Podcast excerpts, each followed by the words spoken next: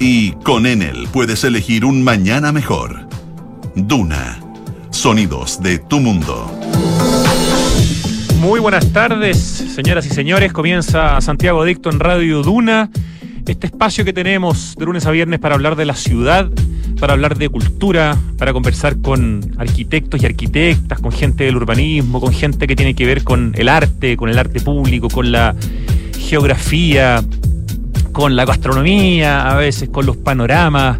Hay tanto tema entretenido cuando uno vive en una ciudad de más de 8 millones de habitantes, porque las cosas que pasan en una ciudad grande y la reinvención y la capacidad de, reinventarse que tienen eh, las personas en las grandes ciudades es uno de sus grandes atributos. Hay un libro que siempre recomiendo para la gente que le gustan las ciudades que se llama El triunfo de las ciudades, de Edward Glaser.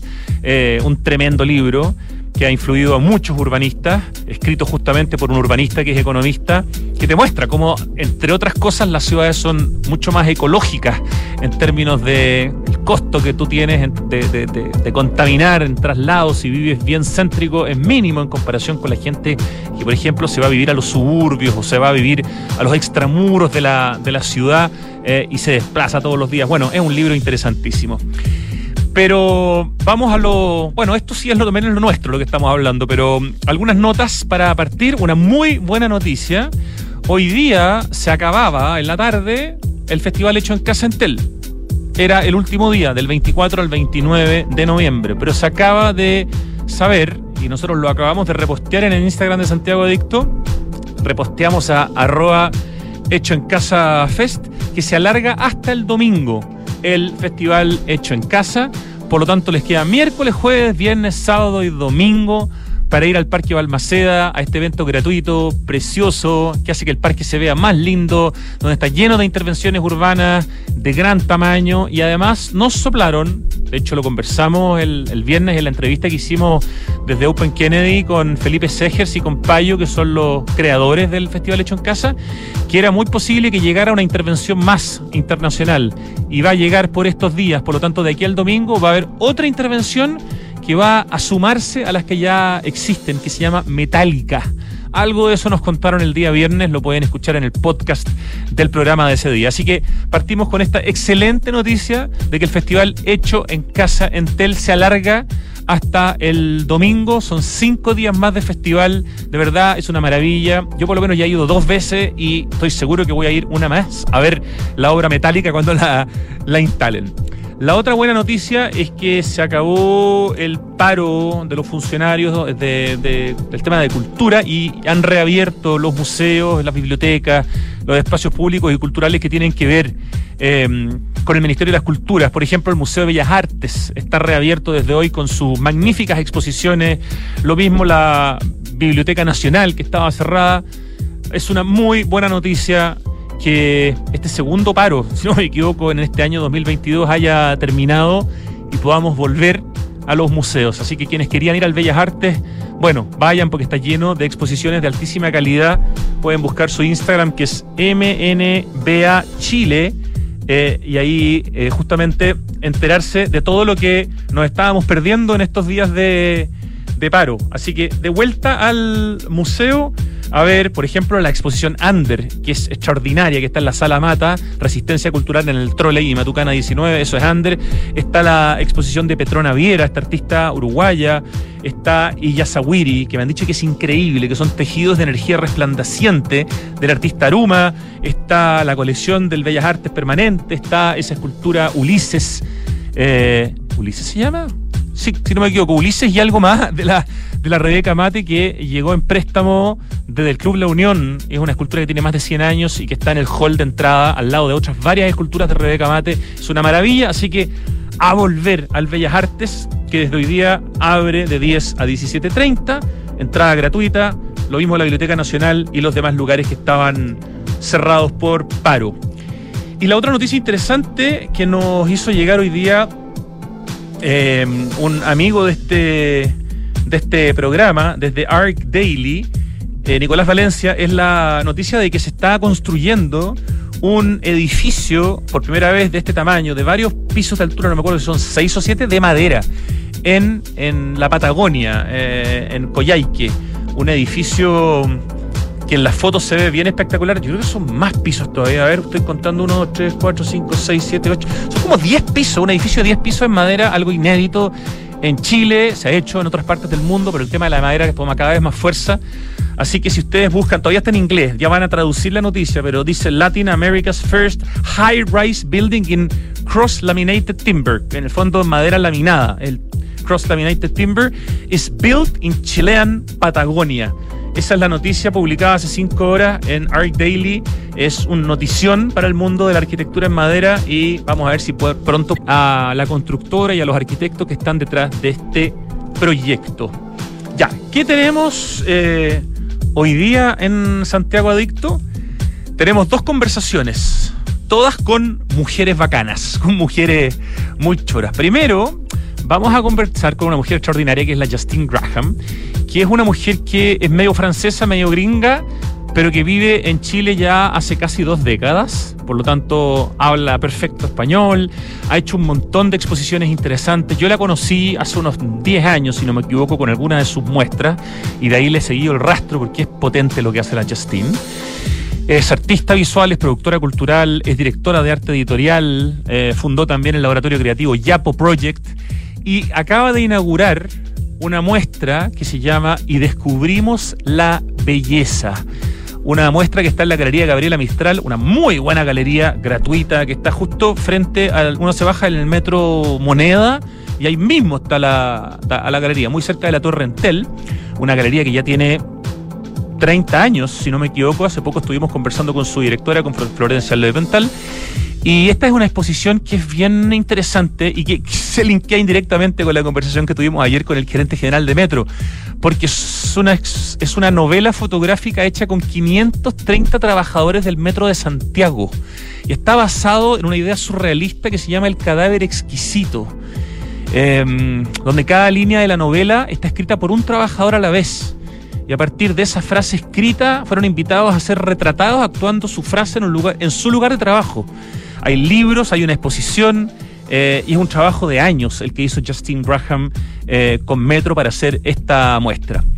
En la segunda parte del programa vamos a hablar con Carmen Cariqueo, que es la gerenta de Control y Medio Ambiente de Falabella Retail, y con María Fernanda Aguirre, que es la directora ejecutiva de Chile Green Building Council, porque eh, hay algo bien inédito en el mundo del retail en términos de sostenibilidad, y es el sello más verde que se acaba de implementar, que la ha implementado Falabella Retail junto con eh, Chile Green Building Council para criterios de sostenibilidad en las tiendas que tiene que ver con los desarrollos de y las construcciones de las tiendas y para su mantención hay un montón de criterios aquí para poder darles este sello, así que nos parece algo súper innovador, eh, potente y una calificación que cuando se tiene eh, obviamente hay que lucirla. eso. Eso es eh, lo que tenemos para comenzar, el menú de lo que viene y en la música tenemos a una de las grandes bandas de los 80 que envejecen, digo, perdón, no bien, extraordinariamente bien. Su música parece haber sido hecha ayer. Suena Tok Tok con Such a Shame.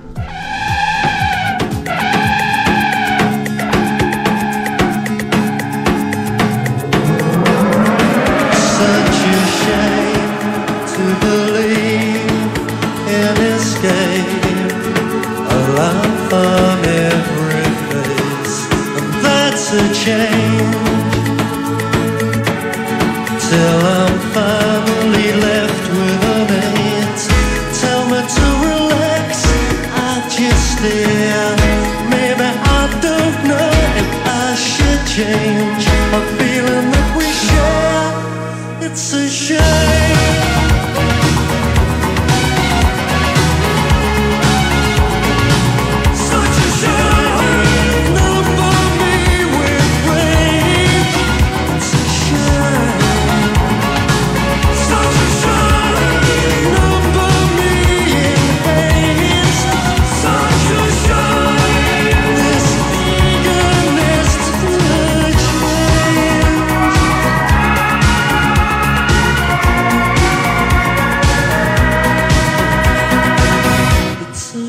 night.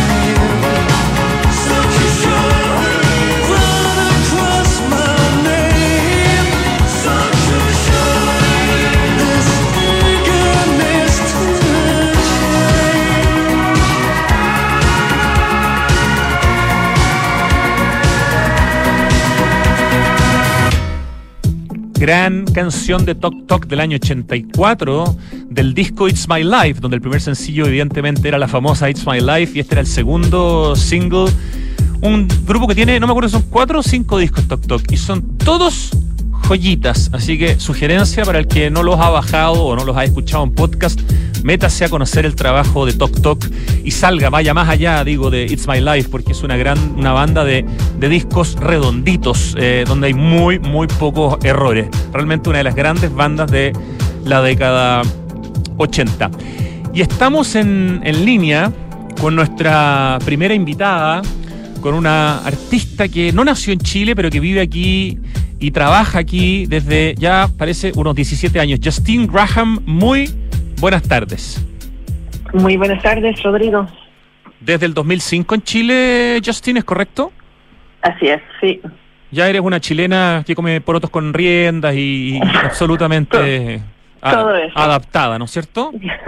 Todo eso. Todavía no digo cachai, pero el resto sí.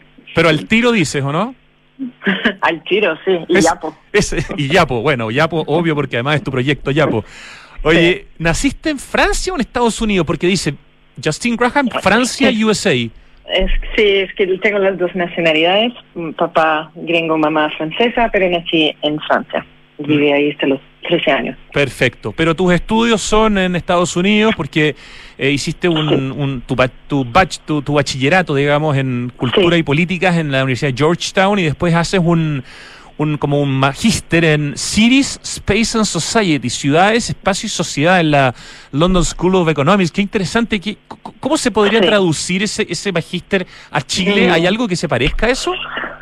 Uh, no, no sé si hay un magíster así, pero eh, eso era dentro del Departamento de Geografía Humana en la LSI y mm, es una mirada cultural sobre el funcionamiento de ciudades y dinámicas de gobernancia y de, colonización y muchos temas. Es una mirada más como de lectura cultural sobre dinámicas sociopolíticas de ciudades. Y eso podría explicar en parte que muchas veces tu, tu trabajo tiene que ver justamente con, con, la ciudad. Yo me acuerdo que nosotros nos conocimos por esa exposición que se llamó Atlas Imaginario de Santiago de Chile del 2011. Sí. Que lo expusiste, creo que era la Municipalidad de Cerro Navia, donde nos conocimos. Es correcto, sí.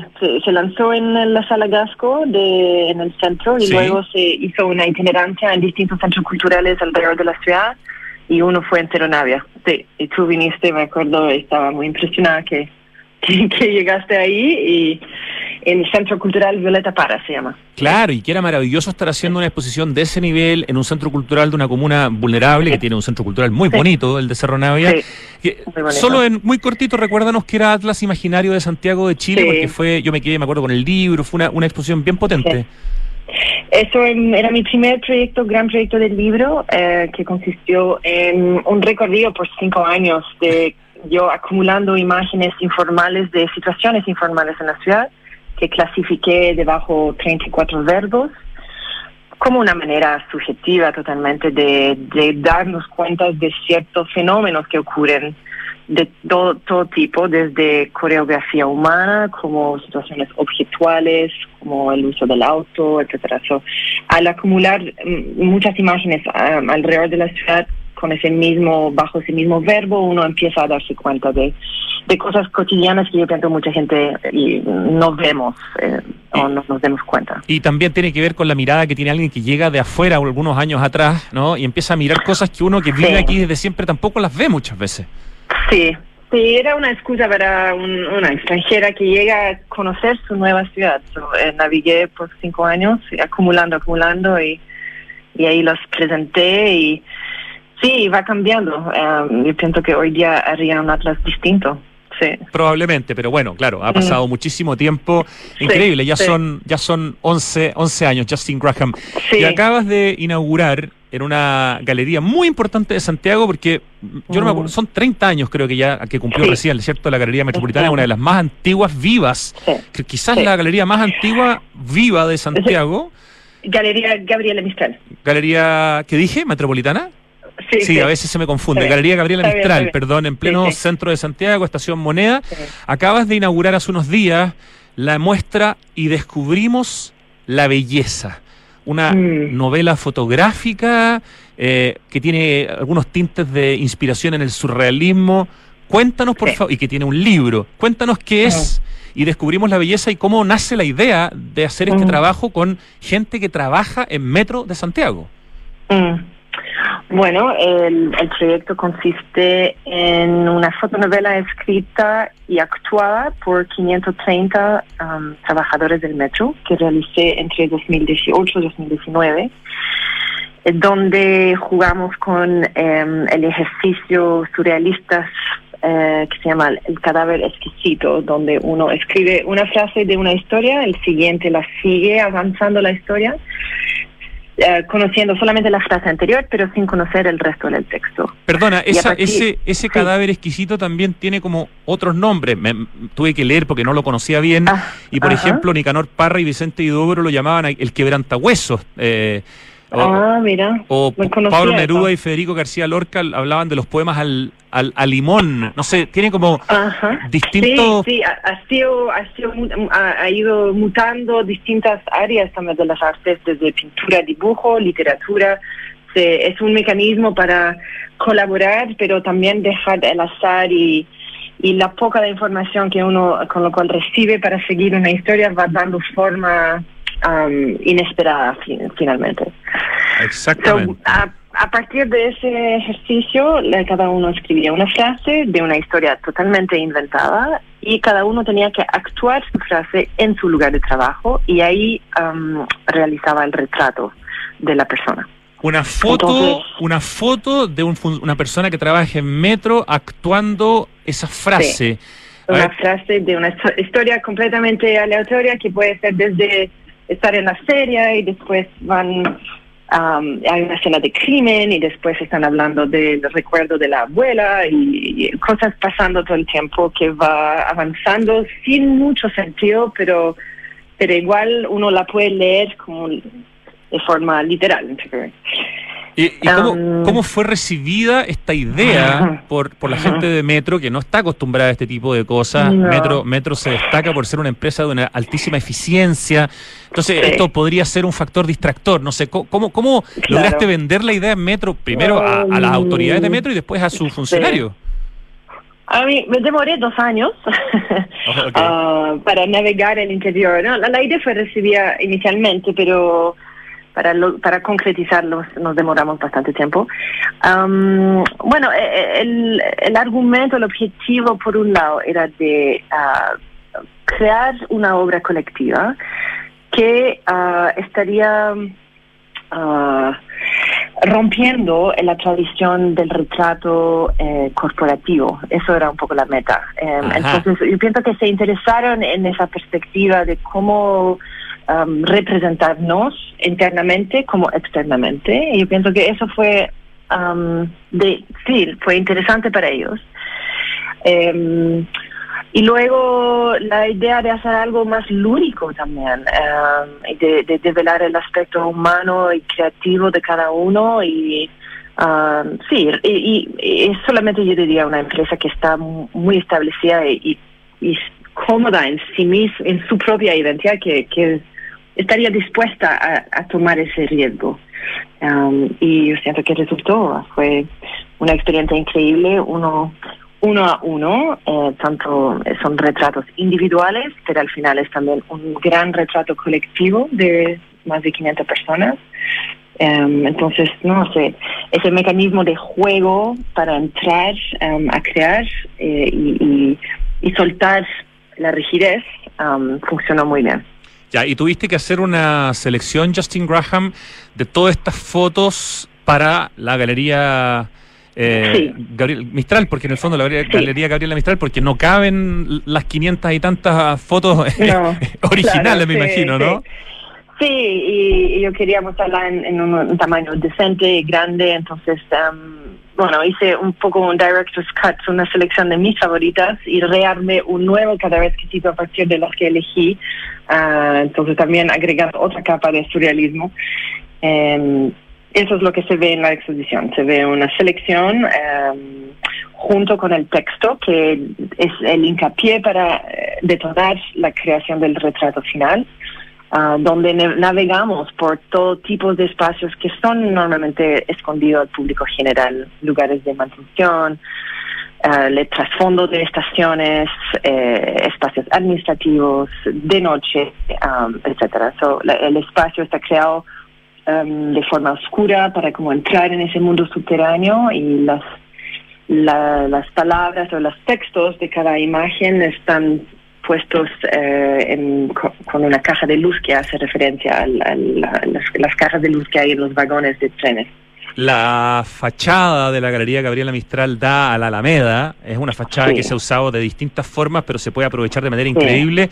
¿Cómo la aprovechaste tú? Porque en el fondo tienes como una especie de cortina amarilla y un mm. video al medio. ¿Qué es lo que muestra ese, esa pantalla? Ahí, bueno, dado que decidí encerrar, en, encerrar la, galería para oscurecerla, para crear ese mundo subterráneo, em, no quería perder absolutamente esa, esa relación con la Alameda que es tan importante para la galería y también que es una galería que da justo enfrente de las oficinas principales de Metro por coincidencia. Y al lado de la estación de la estación Moneda, o sea, moneda, eh, eso eso tiene que ver con no sé si se puede decir la elección de la galería, pero con que sea la galería Gabriela Mistral y que en esto nos esté mostrando en otro espacio. Sí, absolutamente. Yo quería mostrar en, un espacio en el centro y bueno, la galería tiene una trayectoria muy impactante y Um, tenía mucho sentido postular al, al concurso. Ya, o sea, podía ser, no sé, el GAM, la sala Gasco, pero tenía que ser una, un, espacio de que estuviera en el centro y conectado con el metro, en el fondo, ¿no? Sí, sí, sí, absolutamente. Entonces ahí está proyectado dos, eh, es un es un video del, del libro simplemente, es el PDF constante de 500 páginas que está en loop para que cualquier peatón pueda pasar y leer el libro gratuitamente y con tiempo y a su ritmo. O sea, tú te paras en la Alameda frente a la Galería Gabriela Mistral y puedes ver el libro completo que se va pasando solo, pero entiendo que cada trabajador mm. recibió también su propio libro. Está, están llegando hoy día a Metro de la imprenta. Eh, sí, la propuesta, mi propuesta desde el principio fue de hacer una residencia para crear esa obra, pero también con el fin de entregar una copia a cada trabajadores de metro, que son más de 4.500 contratados directamente. O sea, no todos em, participaron, pero todos lo van a recibir. Sí, sí. Eso era, eso era la meta que no solté por todos estos años, porque em, quería dar, dar a conocer ese mundo fotográfico artístico a gente que quizás no tendrían necesariamente costumbre de ir a ver fotografía y además de verse o ver sus colegas tu jefa o lo que sea en, un libro que pueden llevar a casa y también repartir un poco y, verse de otra forma. qué choro para una persona que trabaja en metro, tener un libro donde aparece, tener una exposición en una galería donde en plena Alameda, que, mm. donde también aparece. Eh, lo mm. encuentro muy, muy bonito. Estamos conversando con la artista Justine Graham, que vive ya hace casi 20 años en Chile, un poquito menos, ha hecho muchas muestras, distintos proyectos y su último proyecto es este que acaba de estrenarse en la Galería Gabriela Mistral, que está en plena Alameda y al lado del Metro Moneda, y que se llama Y descubrimos la belleza. ¿Qué descubriste tú ah. eh, en Metro? Me imagino que debes haber descubierto lugares que muchos no conocemos porque tienes que haber tenido acceso como a todo el mundo menos, digamos, más, no voy a decir underground, pero sí, underground literalmente, o, poco conocido de Metro, el backstage. Sí, el backstage. Bueno, primero quería ya comentar sobre el título porque ah, em, dale. vino vino de un trabajador que participó, que era Luis Pinto, que es un eh, jefe de pañol, que es el lugar donde se, se, guarda eh, repuestos en un lugar de mantención. Y nunca me olvidaré, una tarde, eso era la belleza de la experiencia, era que cada día iba sin saber qué imagen iba a ser, porque cada imagen surgía de la coautoría del, del trabajador que, con quien me juntaba.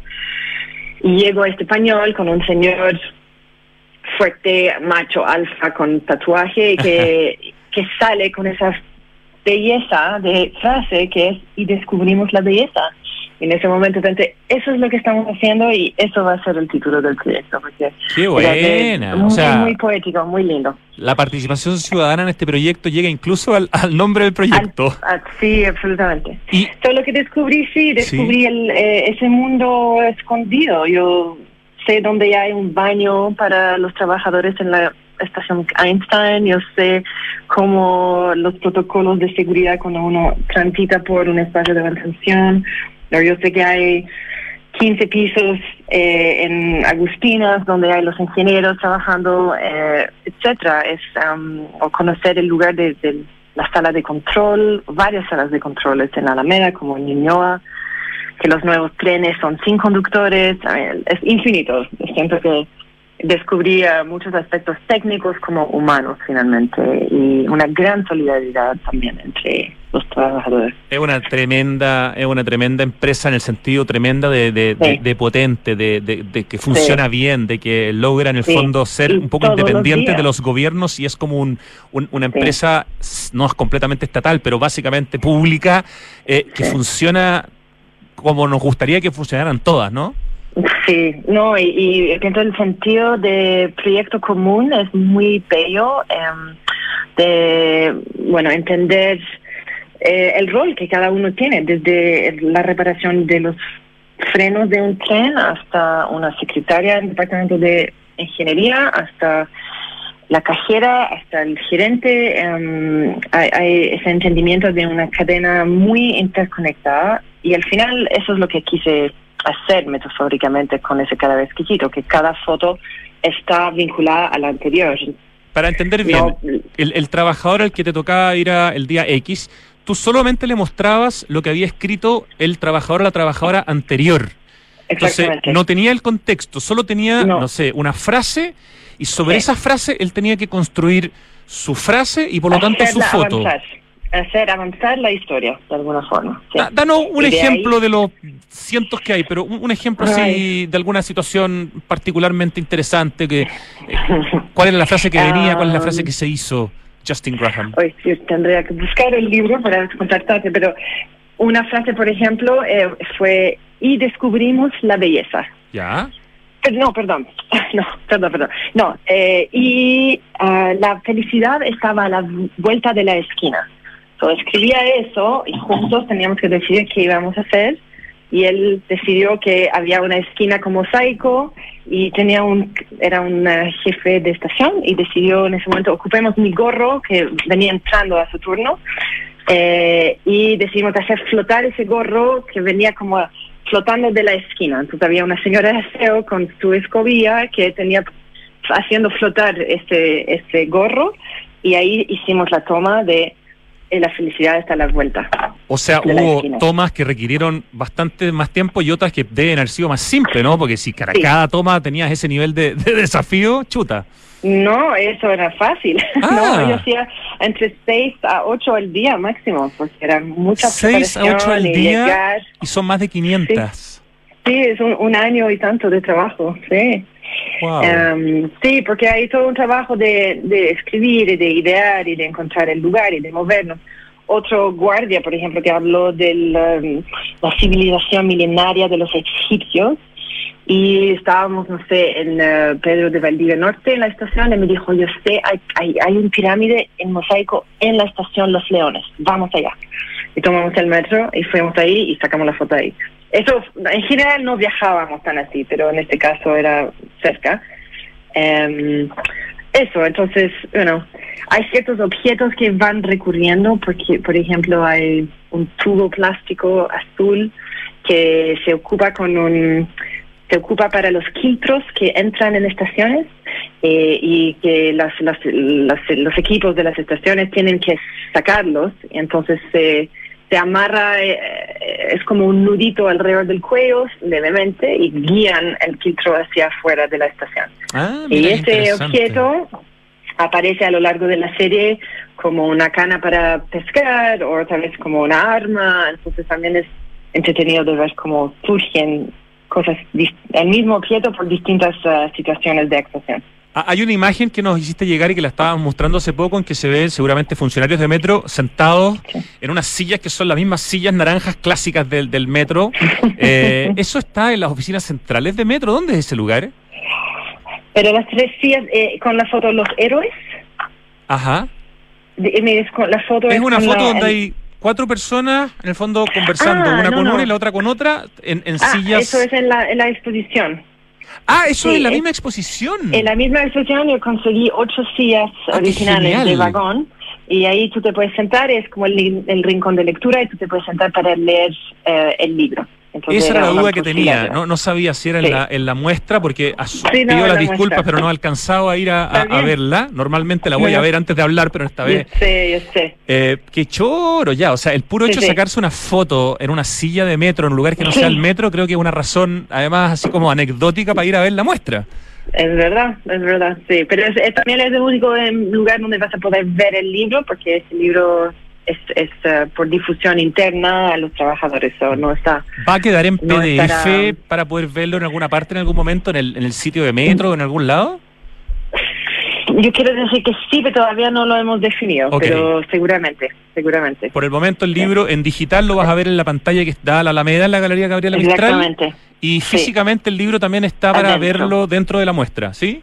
exactamente. Maravilloso. Em, Hicimos un, un evento con los trabajadores el, el miércoles para lanzar el libro y también eso fue muy emocionante de, de verlos recibir ese objeto que casi son cuatro años desde que sacamos las fotos, so, em, de cómo darse cuenta, de acordarse de su momento, pero también de entender esa gran cadena de imágenes a la cual participaron. Oye, Justin Graham, ¿y en qué sentido puede esta muestra también ayudar a entender la esencia de la gente que trabaja en Metro para que de alguna manera esto sirva como un grano de arena más para que nunca más nos vuelva a pasar lo que nos pasó durante el estallido social con el metro, en el fondo, ¿no? Que, que Mm. como sociedad, de alguna manera, permitimos que se destruyera una parte importante de un servicio y un sistema que es tan extraordinariamente bueno, transversal, democrático eh, y que beneficia sobre todo a las personas Mm. más vulnerables. ¿Cómo, cuál- cómo- Mm. porque si bien esto fue planteado antes de que eso pasara,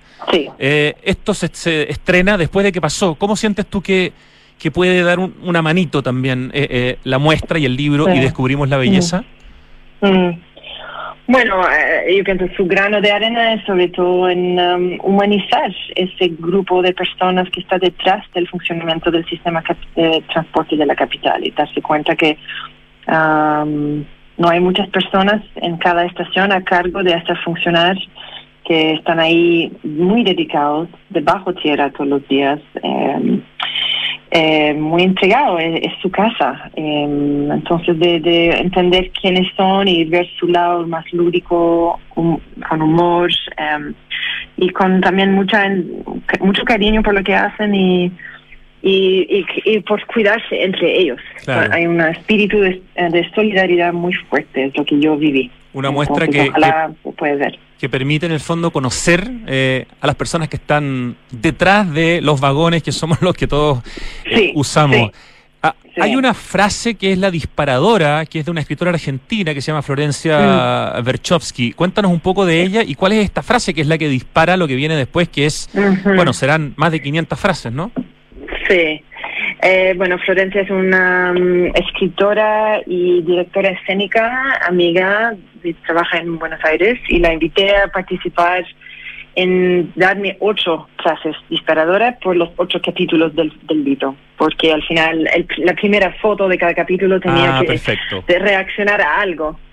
Y decidí de organizar en capítulos también para dar un, un break eh, y también para ayudar a ordenarlo por línea, más o menos. Entonces, cada capítulo es una línea y su lugar correspondiente de manutención. Entonces, eh, sí, fue una, una ayudadita de alguien que escribe de verdad. Excelente, una profesional de la, de la, de la escritura. Sí, de la literatura. Esto se eh, esto partió hace unos poquititos días, el 24 de noviembre. Sí. ¿Hasta cuándo se puede ir a la Galería Gabriela Mistral a ver la muestra y descubrimos la belleza? Se puede estar hasta el 29 de diciembre, el horario es de lunes a viernes, de las 10 hasta las 7 de la tarde. Por ahora siguen cerrados el fin de semana en, en transición post-COVID, pero por- se puede ver hasta las 7 de la tarde todos los días de semana. Ya, excelente. Entonces, de lunes a viernes hasta el día 29 de diciembre se va a encontrar Mm. además con unas sillas de metro donde se puede sacar unas fotos espectaculares, además de ver la, la muestra de Justine Graham y descubrimos la, la belleza. Y por favor, si llega a haber novedades respecto del libro en PDF, avísanos, Justine, para poder también comunicarlo en su Sí. momento, porque qué ganas de poder ver el libro completo. Eh, obviamente se puede ver en la exposición, pero después del 29 ya no se va a poder, del 29 de diciembre, em, para poder conocer tu proyecto completo. Perfecto. Eh, última pregunta, ¿algún proyecto en el que estés ya trabajando y que puedas hablar de eso? o, em, Sí, sí, hay algo en el horizonte. Um, es un próximo libro eh, eh, donde el hincapié está basado en un libro de Maria Graham, una inglesa que vino en el siglo XIX. Escribió un libro que se llama eh, Diario de mi residencia en Chile. Muy influyente en Chile, sí. Sí, entonces no podía resistir el hecho que estamos en 2022 y tengo el mismo apellido. El mismo apellido. Estoy haciendo um, un diario visual de mi residencia en Chile 2005-2022. Entonces va a ser una mirada un poco más um, heterogénea sobre distintos aspectos. Son 17 capítulos sobre temáticas distintas de Chile. ¿Cuántos años te va a tomar ese proyecto? ¿A ti que te gustan los proyectos largos? sí, no, yo pienso que es, es 15 años de pensarlo y lo, lo he estado haciendo los últimos dos años de forma muy dedicada. está a punto de entrar a ser diseñado y en mitad del año próximo ojalá salga. Extraordinario. Justin Graham, felicitaciones. Invitamos a todas las personas a ir a la Galería Gabriela Mistral, gran galería, tiene 30 años, está en plena Alameda y ahí está la muestra y descubrimos la belleza donde se retrata de manera como formato de novela fotográfica a 530 trabajadores del Metro de Santiago eh, inspirados en el surrealista juego El cadáver exquisito. Eh, me parece demasiado interesante. Felicitaciones, Justin. Muchas gracias, Rodrigo, por invitarme a hablar. Un gran abrazo. Ok, tú también. Chao. Nos vamos al corte. Volvemos muy pronto. Esto es Santiago Adicto en Radio Tuna. Los departamentos de Edificio Isidora y Benjamín de Inmobiliaria Hexacón destacan por su diseño, amplitud de espacios y continuidad de vistas gracias a ventanales de piso a cielo. También por sus cocinas y closets diseñados con el sello y calidad de la marca italiana Bontempo. Un proyecto boutique con departamentos de uno y dos dormitorios en pleno barrio El Golf, a pasos del Cerro San Luis. Conoce más en www.exacon.cl. En todas, el Club Entel, en un descuento de película por noviembre, con entradas desde 2.600 pesos en Cinemark. Y para disfrutar aún más, aprovecha hasta un 40% de descuento en confitería. Descubre más en la app Entel y si no la tienes, descárgala. Entel, contigo en todas. Papá, en las noticias dicen que este año hubo más lluvia y nieve que otros años. Sí, Benjita, pero aún tenemos sequía. Papá, ¿por qué se ha llovido más? Sí, Catita, es verdad, ha llovido más, pero no es suficiente. Estas lluvias no van a solucionar más de una década de sequía. Por eso no podemos relajarnos si queremos seguir teniendo agua, así de simple. Entonces, papá, ¿qué hay que hacer? Por ejemplo, demorarse menos en la ducha. Fácil. Sí, sí, el Benja se demora un montón. Hoy más que nunca, cuidemos el agua. Cada gota cuenta. Te lo recuerda Aguas Andinas. Si queremos cambiar el mundo, primero cambiar nosotros. Por eso en Anglo American estamos cambiando nuestra forma de hacer minería, con medidas que contribuyen a la lucha contra el cambio climático. Como parte de nuestras acciones, pusimos en marcha la primera planta de hidrógeno verde para minería en Chile y el primer camión minero impulsado por hidrógeno verde del mundo. Porque si el cobre es determinante para el futuro, su producción también debe serlo. Por el cambio climático, lo estamos cambiando todo. Anglo American. Conoce qué más estamos cambiando en chile.com semanas de mucho fútbol, pasión y juego limpio. Y ya nos acercamos a la recta final, donde conoceremos a los campeones nacionales de la Copa en el 2022. Para más información ingresa a www.copaenel.cl. Copa Enel, volvemos a la cancha. 1710 1711 1712 nuevos árboles plantados. Nuestro compromiso sigue creciendo. Por cada híbrido Toyota que recorra las calles, plantaremos un árbol nativo, que junto a más de 1.700 árboles ya plantados, darán vida al gran bosque Toyota en el sur de Chile. Iniciativa que ayudará a cuidar del medio ambiente y reducir la huella de carbono. Conoce más en bosque.toyota.cl. Estamos de vuelta, 14.45 en punto de este día, martes 29 de noviembre, y ya estamos en línea. Las vamos a ir saludando de a una. Carmen Cariqueo, que es la gerente de control y medio ambiente de Falabella Retail. Muy buenas tardes, Carmen. Hola, Rodrigo, buenas tardes. Gusto saludarte. Y estamos con María Fernanda Aguirre, que es la directora ejecutiva del Chile Green Building Council. Hola, María Fernanda. Hola, Rodrigo, ¿cómo estás? Bien, un gusto saludarlas a ambas. Propongo que Carmen nos dé la noticia y después María Fernanda nos cuente qué es el Chile Green Building para ayudar a entender por qué de alguna manera podríamos titular esta conversación poniéndole la vara alta a la sostenibilidad en el, en el retail. Cuéntanos, por favor, Carmen Cariqueo, cuál es la noticia, en el fondo, que viene desde Falabella Retail. Mira, la noticia nos llena de orgullo y es que empezamos a trabajar durante, desde el año pasado finales del año pasado y todo este año un trabajo de muchos meses, eh, lo que llamamos el sello más verde, que es una iniciativa que pone en valor el desempeño ambiental, eh, económico y social de, todas nuestras tiendas. Y está enfocado a todo lo que es la operación y el mantenimiento de nuestras tiendas, de manera de poner en valor de cara a nuestros clientes y a nuestros colaboradores que estamos habitando, viviendo, disfrutando tiendas que son sostenibles. Eso es lo relevante porque además es, el único sello que se enfoca específicamente en este mundo de la operación y el mantenimiento del mundo del retail. Y eso tiene que ver, antes de, preguntarle a María Fernanda Carmen, tiene que ver con cuando se desarrolla un proyecto, por ejemplo, de tienda nueva eh, y después como su operación completa, o sea, desde que se piensa el espacio hasta que hasta el día que exista ese espacio, o sea, es como todo el proceso, ¿no? Es todo el proceso, pero es el proceso que va desde la operación. Lo que pasa es que hay que separar dos mundos. Hay un mundo que es de la certificación de tiendas en el proceso constructivo, que normalmente conocemos como la certificación de tiendas LEED, claro. y que nosotros como Falabella tenemos 35 tiendas certificadas. Eso es del mundo de la construcción y es la foto de la infraestructura, ¿ya? Que es lo que tú pones a disposición de tus clientes. Y lo que nosotros estamos abarcando ahora es el siguiente paso, que es la operación y el mantenimiento de las tiendas. Es decir, cómo tú las vives, cómo las habitas, cómo nosotros las mantenemos y cómo nosotros las operamos de cara a nuestros clientes de manera de entregar espacios más sostenibles, con varios criterios que dicen relación con temáticas ambientales, sociales, económicas, de confort de nuestros clientes y varios otros más. Perfecto, entonces las construimos bien, eh, no solamente las tiendas, también los centros de distribución. Veo que hay dos de ellos que tienen también la certificación LEED.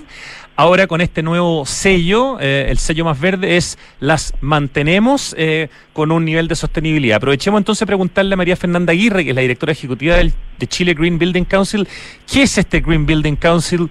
¿Por qué es importante y por qué es creíble? ¿Y por qué en el fondo es un sello que se puede como de alguna manera garantizar que, que está esta calidad en la forma forma de mantener y operar eh, un espacio de retail tan importante en metros cuadrados, en cantidad de gente a la que llega, digamos, en los espacios de la ciudad eh, en los que impacta. Sí, muchas gracias, Rodrigo. Mira, para nosotros como Consejo de Construcción Sustentable, el Chile Green Building Council pertenece a una red de consejos o de capítulos. Eh, somos 78 en el mundo, en el caso de nosotros somos el de Chile, y tenemos como objetivo principal el estimular el desarrollo sostenible en el sector construcción alineado con todo lo que son los objetivos de desarrollo sostenible, los compromisos, ¿cierto?, de descarbonización, mitigación y adaptación al cambio climático, etcétera, enfocado específicamente en sector construcción.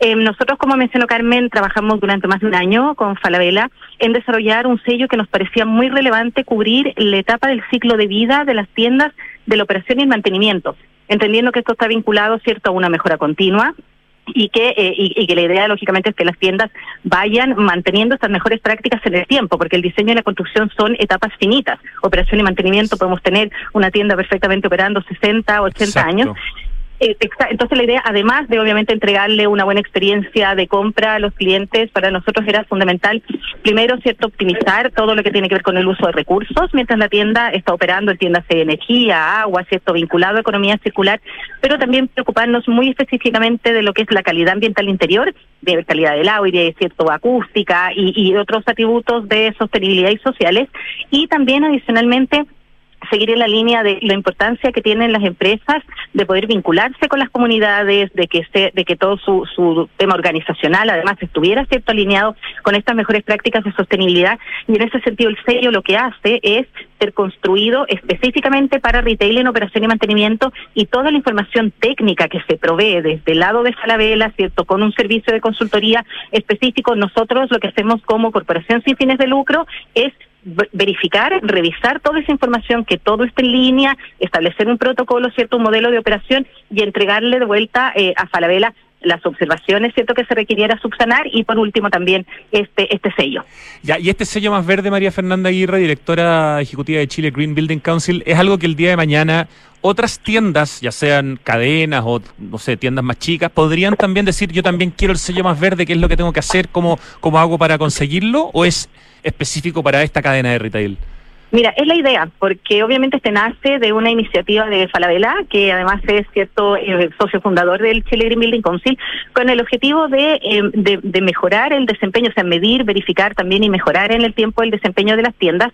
Pero el objetivo de nosotros es justamente posiciones que levanten la vara, que sean líderes, que impulsen el movimiento, para posteriormente todos estos proyectos poder hacerlos ya más extensivos a la industria. O sea, lo que queremos finalmente es que todas las empresas de retail y todas las empresas en realidad, ¿cierto? Y aquellas sobre todo que manejan activos, puedan sumarse al movimiento de la construcción sostenible, donde la idea es tener este primer proyecto de la mano de Falabella para ya pensando en un futuro, eh, trabajarlo con distintas eh, iniciativas vinculadas al retail. Pero por el momento es un sello que obviamente estamos trabajando con Falabella a nivel de Chile y después va a ser ya a nivel eh, regional, entendiendo que se va a extender a Perú y Colombia. Pero haría sentido, Carmen Cariqueo, gerente de control y medio ambiente de Falabella Retail, que este, este sello más verde se transformara en algo en el fondo a lo que otros eh, quisieran aspirar y que ustedes ya hayan sido los pioneros en el fondo y si eso crece y se hace mucho más importante uno cuando habla, no sé, del ISO 9000 o de otro tipo de, de, estándares, se transforman ya en, en, paradigmas, en, temas que uno ya como maneja.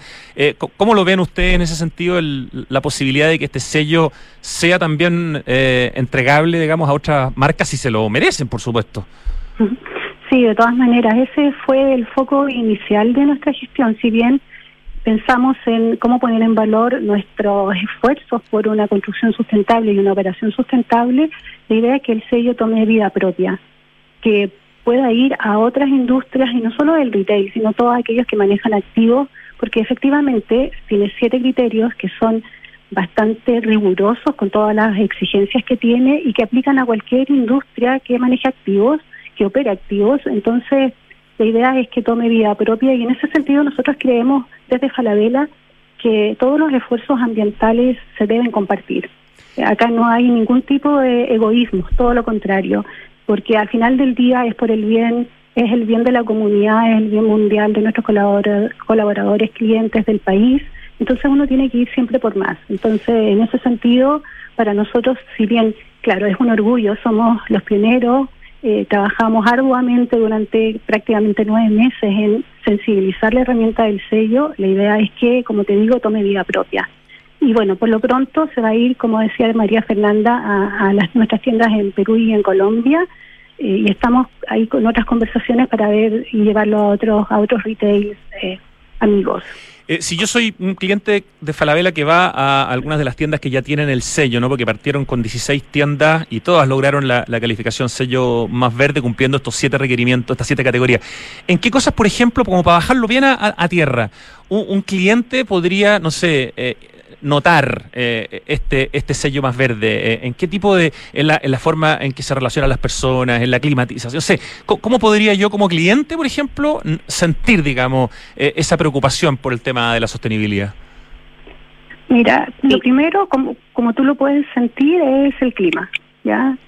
todo lo que dice relación con la calidad interior, cómo se vive la tienda, pero también con otros eh, otros recursos como es la energía, uso eficiente de energía, uso eficiente del agua y también de entornos, eh, la calidad del aire interior, como te decía, el control de las partículas contaminantes, la iluminación, también es uno de, los factores que se, que se evalúan. Eso es lo, es lo que puedes tú mm, definir como más directo, pero también hay otros aspectos que dicen relación con el bienestar de nuestros colaboradores, nuestra responsabilidad social también, cómo nos vinculamos con las comunidades. Hay una serie de, de categorías y requisitos que son todos voluntarios que son evaluados. Qué interesante. Y, y, no sé si tú querías complementar algo, María Fernanda, pero además quería aprovechar de preguntarte cómo es el proceso de calificación que tiene este sello más verde para garantizar criterios de sostenibilidad en las tiendas, en este caso de Falabella Retail y el día de mañana quizás para otros actores.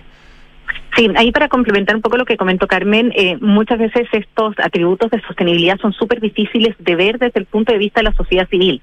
Eh, lo que nosotros sí estamos haciendo, obviamente, es toda una campaña de comunicación, eh, todo lo que son las placas, por ejemplo, con las distintas categorías del sello, van a estar también en cada una de las tiendas, porque muchas veces cuando, por ejemplo, se están utilizando materiales que tienen atributos de sostenibilidad, eso es súper difícil de ver. Cuando tú visitas una tienda, entonces obviamente ahí está lo que mencionaba Carmen de hacer este trabajo también importante de a través de la misma infraestructura poder alinear y educar no solamente a quienes son tus proveedores, sino también obviamente a quienes son eh, la comunidad y, tus clientes. Entonces ahí hay un trabajo también muy fuerte que se está haciendo em, al respecto. Ahora, para comentarte cómo funciona el sello, nosotros lo que hicimos fue construir em, un sistema en donde para cada una de estas categorías nosotros tenemos requerimientos, cada requerimiento necesita evidencia que tú tienes que presentar, que tiene que ser evidencia que lógicamente va a ser verificada que está eh, puesta en marcha. Entonces lo que hace es Falabella como cliente es trabajar con un consultor, es cierto que es un consultor experto, una oficina de consultoría experta en temas de sostenibilidad en construcción, que guía a Falabella en toda la recopilación de la información, en la implementación de la estrategia eh, para cada una de las tiendas, y eso a través, cierto, de un eh, de una serie de formularios y de, de, información que nosotros tenemos diseñada, eh, se llega al equipo técnico de Chile Green Building Council a través, cierto, de una plataforma especial que nosotros hemos dispuesto, y lo que hacemos nosotros es revisar una por una cada una de las evidencias para cada uno de los requerimientos, generalmente van con algunas observaciones en una primera etapa que tienen que subsanarse para después ya en una segunda etapa eh, nosotros ya entregar finalmente el sello una vez que hemos eh, verificado y validado que efectivamente todas las estrategias se pusieron en marcha y esto obviamente también va a ser reverificado cada cinco años, que eso es súper importante. Eso preguntar. Cada cinco años, en el fondo, se ve si se mantiene el sello o se pierde si es que no se cumplen las condiciones. Exactamente, entonces tú tienes la oportunidad, por ejemplo, incluso de mejorar el desempeño, pero esto lo que lo que es súper importante es que desde el día uno, o sea, se, se entrega el sello, pero desde el mismo día parte, obviamente, este esfuerzo de Falabella por mantener o mejorar lo que ya tienen puesto en marcha dentro de cada una de las tiendas calificadas. Perfecto. Y una última pregunta, porque ya nos queda poquito tiempo, Carmen Cariqueo. ¿Por qué, por qué hacerse la vida más difícil, autoexigirse, ponerse la vara más alta, ir a pedir eh, un sello que demuestre en el fondo estos criterios de, sostenibilidad de, parte de, ustedes como, como empresa. ¿Cuál, en el fondo, porque hay, hay algo más de fondo que está detrás de esto, que es una visión, que es una manera de entender cómo se trabaja, supongo. Sí, de todas maneras. Eh, yo creo que en realidad nosotros estamos desafiados y Falabella siempre eh, quiere ir por más ¿ya? Y, esto es un plan estratégico de Falabella de, estar además acorde a los tiempos. Quedarse en lo cómodo creo que nos resulta mucho, por lo menos nosotros, y además que, por ejemplo, este sello se trabajó con todos los colaboradores de cada una de las tiendas, es algo que en conjunto nos desafía y por lo tanto forma parte de, de, nuestro querer hacer bien las cosas e ir siempre por más y cada vez desafiarnos a más. Es parte de, de algún modo de nuestro ADN, así que es un desafío, nos complicamos, no fue fácil todo el proceso, lo quiero decir abiertamente, porque, porque claro, tenemos una contraparte que como corresponde muy exigente y además porque nos desafía a ir por un proceso de mejora continua. Y eso también es positivo, es positivo porque desde el día que nos entregaron el primer certificado con nuestras primeras dos tiendas con sello, empezamos a trabajar en, este proceso de revalidación que es en cinco años más, que uno puede pensar que es mucho tiempo, pero al final del día son prácticas que uno tiene que ir metiendo dentro de la organización todos los días.